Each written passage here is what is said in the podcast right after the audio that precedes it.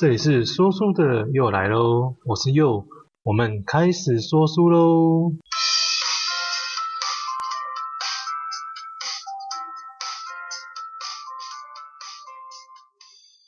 好，大家好，今天我们要介绍这本书叫做《为什么不能等一下》，那作者是我们之前也介绍过的王洪泽，啊，他为儿童发展专家。二零一七年十大风云作家，二零一八年博克莱畅销作家冠军，阳明医学院脑科学研究所硕士，现在是天才领袖教育中心执行长。那我觉得这本书非常适合二到六岁的小朋友，好，那有家人来伴读，那已经念小学的他就可以自己读了。那还有家中有小朋友的啊，其实父母啊都蛮适合去看一下这本书的。好，那核心的架构，书里面有两个主角，那一位叫乐乐，一位叫做悠悠。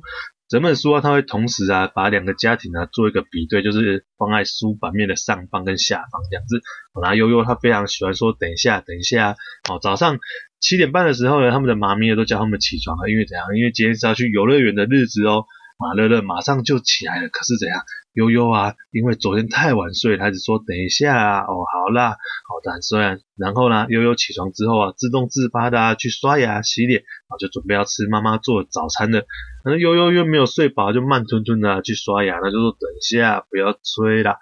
之后一整天啊，在游乐园的时候啊，乐乐也因为有事先规划跟马上去做事情的行动力啊，哦，所以就玩到很多想要玩的游乐器材啊。他也没有错过他的节目表演啊，我最后回家的时候啊，更因为作业早就做完了，所以他就可以早早的洗澡啊、睡觉休息去了。那反观悠悠啊，吃饭慢吞吞啊，去游乐园的车子啊，他都快要赶不上了，而且还没有事先想好他要玩什么啊，没有做好规划路线啊，所以在游乐园里面他反复的走来走去，他浪费自己的时间跟体力啊。哦，那看表演的时候啊，也因为没有先去上厕所啊，所以表演到精彩的部分的时候啊，就想要上厕所，最后啊。回家的时候，更发现原来他只说等一下，等一下，等一下，等到最后就是怎样？我觉得他自己的作业竟然还没有做完，哦，这实在是太惨了。哦，那整本书的内容啊，就这样子，非常的简单好懂啊，就是一整天乐乐跟悠悠他们出去玩，啊遇到的事情。那我觉得国小小朋友他们自己看这也是非常好理解的，也很有趣啊。那每一页他都有一些反思的问题会去问小朋友啊，譬如说小朋友你觉得悠悠为什么要先上厕所呢？还是说小朋友悠悠跟乐乐啊现在是什么心情啊？哦，悠悠生气了，那妈咪也生气了，你觉得现在悠悠应该要怎么办啊？那这整本书啊遇到的状况啊，他都有让小朋友他自己可以去思考啊，可以去想地方。那这个就是我们如果亲子共读的时候啊，你们就可以一起讨论的部分。好，那如果大一点的小朋友，他就可以自己去想他应该要怎么做，好，让他自己做一个学习这样子。那在同一个版面里面啊，他同就是同时呈现的乐乐跟悠悠啊，他们不同的行动力之下，啊，就产生了一些不一样的结果。啊，这对小朋友来说，它是非常好懂懂跟非常好理解的。那内容的介绍大概就是这样，非常的简单。那我们就进入佑想对你说。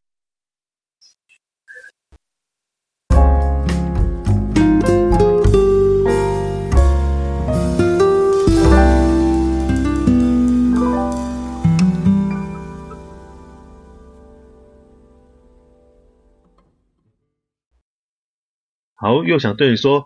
其实这本书啊，它是作者帮小朋友画的第一个情绪教育绘本，然后跟我们之前 EP5 的介绍的那个为什么不能想怎样就怎样，那一样都是给小朋友读的，或是亲子共读的好书啊。那我常听到身边的朋友啊讲，就是说我、没有钱啊，不敢生小孩啊，什么等等之类啊。其实我觉得生不生小孩，其实两个夫妻你们决定好就好了，那想好了就好了。那我想要强调的是，其实陪伴这件事情啊，我、没有，因为现在没有双薪，其实真的非常非常不好养小朋友啦。哦，但是小朋友啊，其实他们要的东西啊，其实要的物质生活要的东西，其实。并不高，那我们不用每天带他去游乐园啊，每天带他去吃很贵的餐厅啊，哦，但是你吃饭的时候，你虽然带他去了，但是你吃饭的时候，哦，爸妈却一直在划手机，哦，其实他需要的不是这个，哦，他们需要的是什么？我们双薪家庭，我们下班之后啊，多一点时间去陪陪他们。那我一直强调说，小朋友其实他们都懂，他们知道要赚钱才能够买奶粉啊，买尿布啊，才有钱可以出去买衣服啊，可以出去玩之类的啊。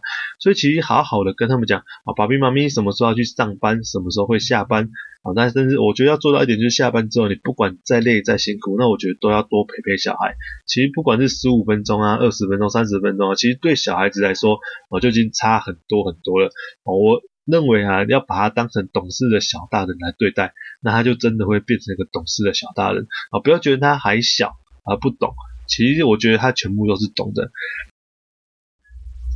好，那我们回到书里面的故事啊，其实悠悠一直在说等一下，等一下哦，等到最后原来自己的作业一直都没写，那其实这部分书里面的故事啊，我可以让小朋友自己去想，自己去得到他自己的启发，得到结论。好，那我要提出的是另外一个观点，就是说，其实小朋友本来他们就会自己有自己的思考跟自己的时间安排啊，啊，只是他们可能不太懂得去运用跟安排，哦，那这是我们要去协助他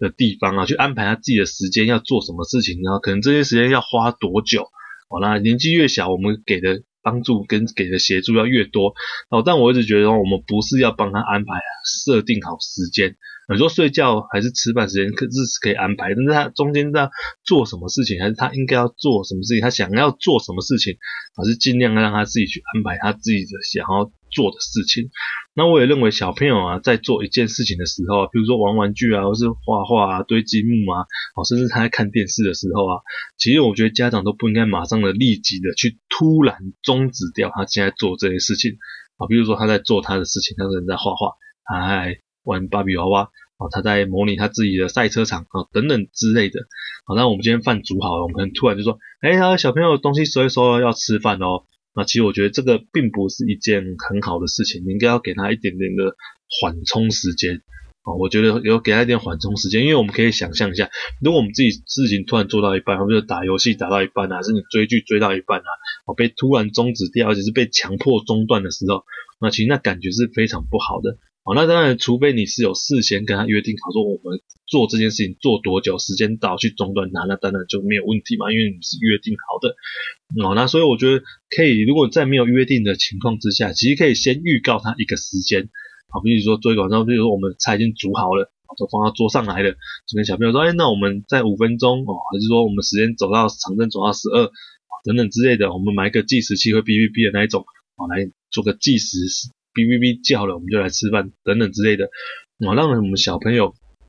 可以有这个比较有时间控制的观念，这样子，然后我觉得是很棒的一件事情。那让也让小朋友去自动自发的去做他应该要做的事情，哦，不管是结束还是开始，那我觉得都是不错的，让大家参考一下。最后最后就是我们还是要再提醒一下，其实小朋友啊，他们大多数的时间都是靠模仿在学习的。那模仿最多的人是谁？好，但是在身边的父母啊，所以你自己一定要先做好一个榜样。我们不要自己一直拖拖拉拉，不要一直说啊，我等一下要干嘛，还是我等一下不要干嘛，还是怎样？其实他们都会把我们这些这套模式给复制下来，因为我们就是这样做的。他当然就是觉得哦，那他以后也会这个样子做，好不好？那也要再提醒一个地方，就是说小朋友如果他说等一下，其实我们也要去观察或是询问看看，他是不是有什么诉求。他讲等一下是不有什么原因？是因为正在做了这件事情还没有告一个段落吗？还是？他觉得做一个事情，他刚好做出一个兴趣来，想要再做一下。其实这些都是可以讨论跟沟通的。我觉得只要有正当的理由啊，我还是会接受他等一下的。因为对我来说，认真的做一件事情，他就是正当的理由。比如说他专心的在画画，专心的在拼积木，专心的，就是这种有在思考、在运作大脑的活动，我是会让他稍微再延续做下去的。但是如果常常的发生呢，还是。那我们就要跟小朋友讨论一下哦，时间的配置跟规划是不是需要调整的？那其实啊，真的很用心可以照顾小朋友，是一件非常